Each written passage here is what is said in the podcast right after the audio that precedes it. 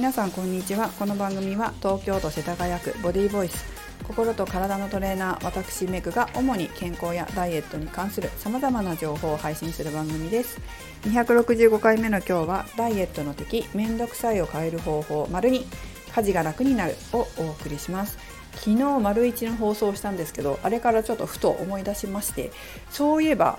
家事が楽になる、まあ、めんどくさい家事がめんどくさいを変えて家事を楽にするという思考回路思考パターンを変える誘導瞑想文がそういえば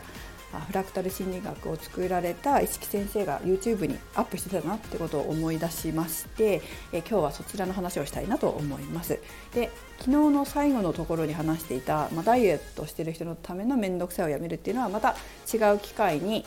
えー、私の方で誘導瞑想文を作ってアップしようかなというふうに思います。なので今日はまずは家事が楽になるっていうところをやっていきたいと思います。まずですね、えー、めんどくさいっていう言葉が、まあ、消費エネルギーを増やさない、まあ、めんどくさくてやらないっていうのって結局エネルギーを消費しないから太るよ、まあ、痩せないよっていうことを話したと思うんですけれども家事っていうのも面倒くさくてやりたくないって思って後回しにしてしまうっていう方もいらっしゃると思いますが、まあ、そこもね昨日話したように消費エネルギーにつながっていますので家事を一生懸命やるいろんな掃除をしたりとかね洗濯をこまめにする料理をパパパって一生懸命作るっていうことだって普通の生活の活動の中の消費エネルギーとは変わりない変わりませんのでこれをやらない人よりもこまめにやってる人の方が消費エネルギー量が増えて痩せやすくなるっていうことは皆さん想像できるんじゃないかなというふうには思います。ところがですね、えー、昨日話したみたいに面倒くさいをやめろっていうふうにアファメーションしたりとか面倒くさいと思ったらダイエットのチャンスとかって思うっていうのもすごくいいんですけれども昨日の最後にもやっぱ話したみたいにそもそも面倒くさいって思わなくなるっていうのが一番いいんですよ。なんでかっていうと、まあ、今日説明する誘導瞑想のことに関してとつながってくるんですけれども、えー、めんどくさいって思わないでできるつまり無意識にやる何とも思わないでパッてやってるこういうのって理想じゃないですか？だって何もこうストレスもなく自分にこう精神的な重圧もなく無意識に動けている。例えば私はすごくトレーニングが好きだったり運動が好きだったりしますけれどもそもそも、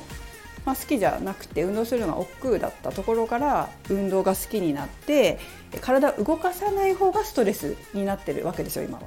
で体動かすことはとても自然なことで楽なことで体が楽になることで楽しいことになってるわけですよね。っていうことはダイエットの方にもつながっていきますよね。だっていつも体を動かしてるからで動かすのが楽で楽しいから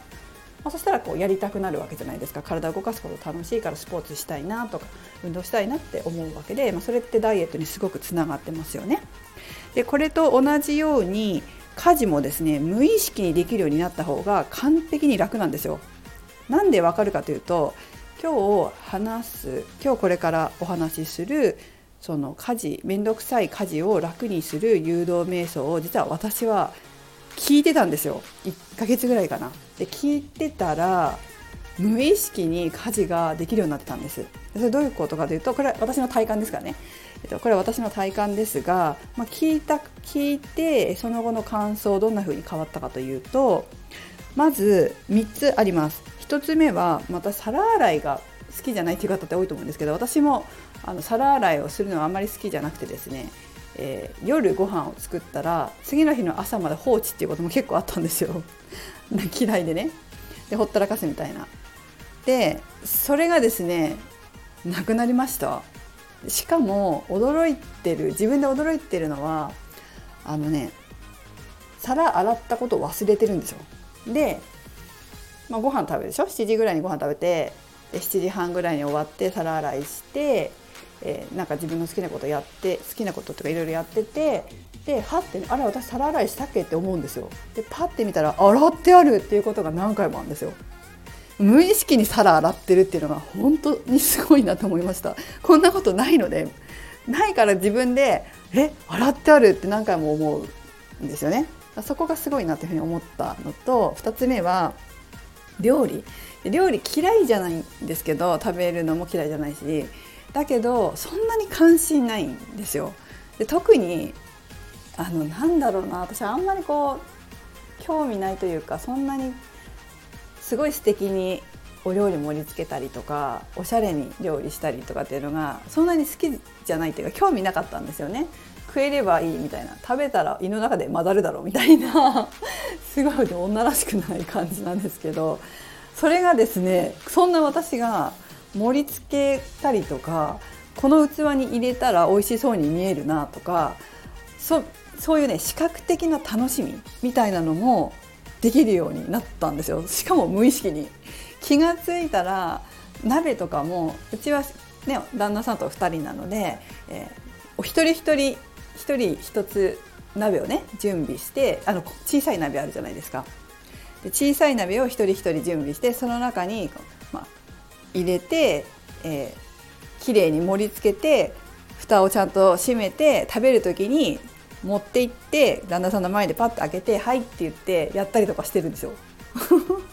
そんなもうその何て言うの？そのさ盛り付けが綺麗だからこう見せたいみたいなのもなかったし朝ごはんとかもワンプレートなんだけど色合いを気にするようになったんですよね。あこの方が綺麗だなとかこういう風に盛り付けた方があの見た目がいいなとかっていうのをちゃんとやるようになったのが正直信じられないです。どうでもよかったタイプなのでそこの変化もびっくりしましたね。気が付いたらこう綺麗に盛り付けてる自分がいるとでそれを見て喜んでる自分がいるみたいで旦那さんが喜んだ見て喜んでる自分もまたいるみたいな感じなのが、うん、すごいびっくりしました。で3つ目洗濯洗濯もねあの溜まってからじゃないとしなかったんですよ。本当に。本当30代の頃とか本当ひどかったなと思いますけど今毎日洗濯機回して1回2回必ずねほとんど回してパパパってかけて出かけるでしょ？でそんなことしたことなかったんでそれも無意識にできるんですよ。洗濯したいみたいな感じになって。洗濯したくないな面倒くさいなっていうところから毎日洗濯したいみたいな。綺麗にしておこうみたいな風になってあの変わってるですね。でちょっと3つって言ったんですけどもう1個思い出したのはすごい私掃除好きなんですけど好き好き掃除は好きなんですけどここまで好きじゃなかったっていうかうちの旦那さんにやりすぎるなって言われるぐらいこう床拭きとかをするようになったんですよね。でもなんか綺麗な方がいいじゃんみたいな。綺麗な方がいいしそんなの12分で終わるんだからパパッと拭こうよみたいに自分から思えるようになってるっていうのが本当にすごいなというふうに思います。ちょっと長くなったけどもこんな風に変化できるんですよ。思考パターン変えると。それが本当にあのすごいところですね。で今日ちょっと長くなっちゃったんだけどごめんね。今日紹介するその動画は、まあ、さっきも言ったみたいに、えー、苦手な家事面倒くさい家事を楽にする動画です、まあ、私のような変化が得られる動画なので、まあ、ちゃんと聞いてもらいたいなというふうに思いますが、えー、家の中っていうのは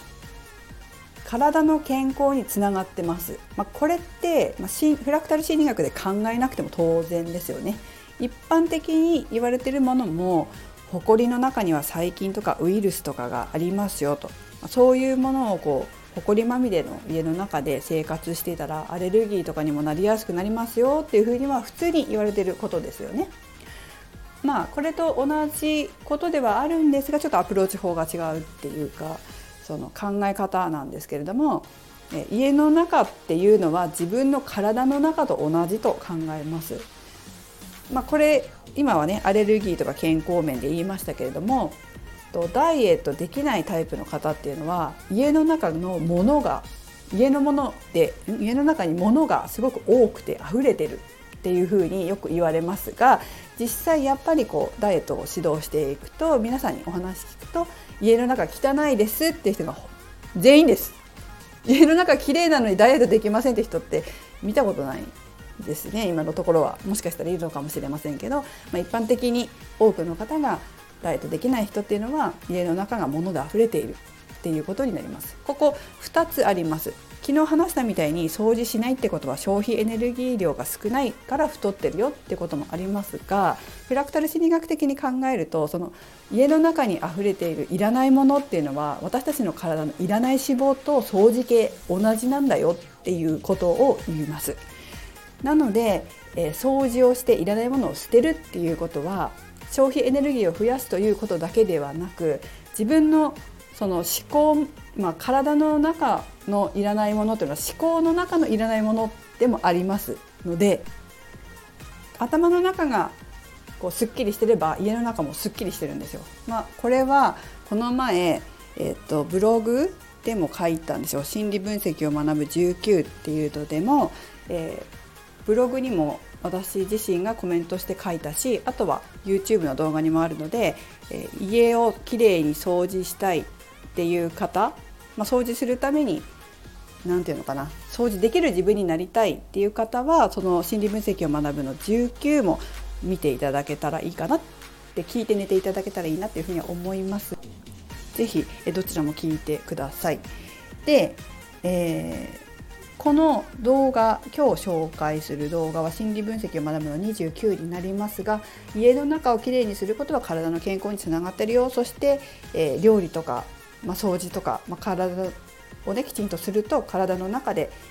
自分体の中の働きも良くなってくるよそれはまたアンチエイジングとか若返りにもつながってくるよっていう風な解説が動画の中でもされてますので是非詳しくはそちらを見ていただければなというふうに思います。